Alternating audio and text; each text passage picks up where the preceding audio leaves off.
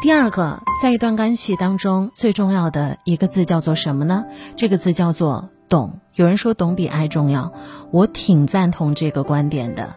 当你懂了一个人，理解了一个人之后，你就会发现，原来懂比爱重要太多了。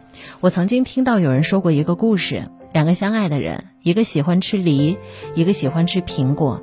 吃苹果的女孩总喜欢给对方也准备苹果。她说：“你要多吃苹果哦，早上吃是金苹果，中午吃是银苹果。”可是男孩看到她切好的苹果，不屑一顾，从来不会吃一块。女孩很生气，说：“我明明把我最爱的都给你了，你为什么还不喜欢？”男孩很冷漠地看着她的眼睛说：“你忘了吗？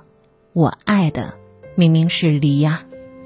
你看。”我们有的时候觉得把自己整个世界都给了对方，你给的只是你觉得很重要的，但对方想要的呢？你有给过他吗？毛毛雨说：“你是在电台和视频同步直播吗？”没错，是的，这是东莞广播电视台 FM 幺零零点八。您在直播间里，在视频里面可以和我及时的互动。还有的朋友说，为什么是镜像？再解释一遍，因为镜像我才可以看到您的留言和您及时的互动。如果不是镜像的话，那您所有的回复我都没有办法和大家一一的互动了。希望大家多多理解一下，谢谢。我曾经看过一段视频，年轻的夫妻两个人为了还债，开起了出租车，妻子是白班，丈夫是夜班。有一天，两个人在傍晚交接的时候，丈夫突然说：“。”累了一天了，咱们两个别再做饭了，一起出去吃吧。刚进饭店，妻子就要往外走。他说：“你怎么想起来吃海鲜了？”我不吃啊，我吃海鲜过敏啊。快回家吧。她被丈夫按着坐下，还不停的唠叨：“咱们家还欠着账呢，这得多贵呀！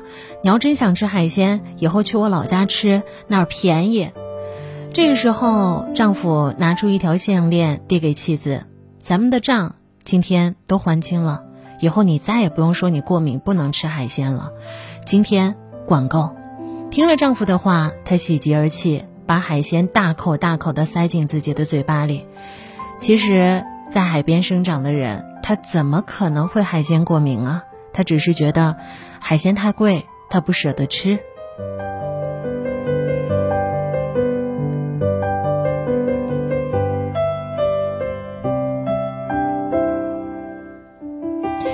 感谢大家的支持。今天晚上和大家分享到的第二个，在关系当中很重要的点叫做懂。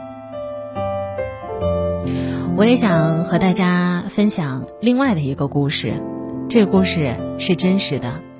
小的时候啊，我的奶奶总告诉我说，她很喜欢吃鱼头。大家都知道鱼头有什么好吃的？可能只有鱼的脑子和鱼的面颊。但他往往把这两块最珍贵的东西挑给我和我的弟弟，还说：“哎呀，鱼头特别好吃。”慢慢慢慢长大了，我会发现他更喜欢的是鱼肉。你看，小的时候，当自己家里的物质没有那么好的时候，他总愿意把最好的给孩子们。他只能说，我爱吃的是鱼头。如果吃啊炸鸡的话，他最喜欢的永远是鸭架。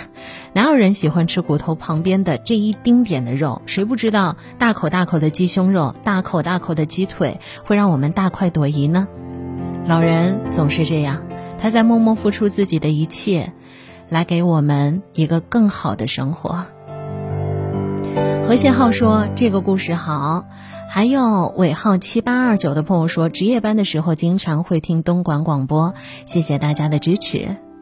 您现在锁定的是东莞广播电视台 FM 幺零零点八，在今天的节目当中和大家一块互动。燕南飞说：“你讲的是真实的故事吗？”没错，树上有只熊叫我可爱安，哇，这是我的外号，这应该是我的朋友。小段说：“听到你甜美的声音，心情很好。提前祝你中秋节快乐，感谢你的祝福啊！还有冰少来到我的直播间。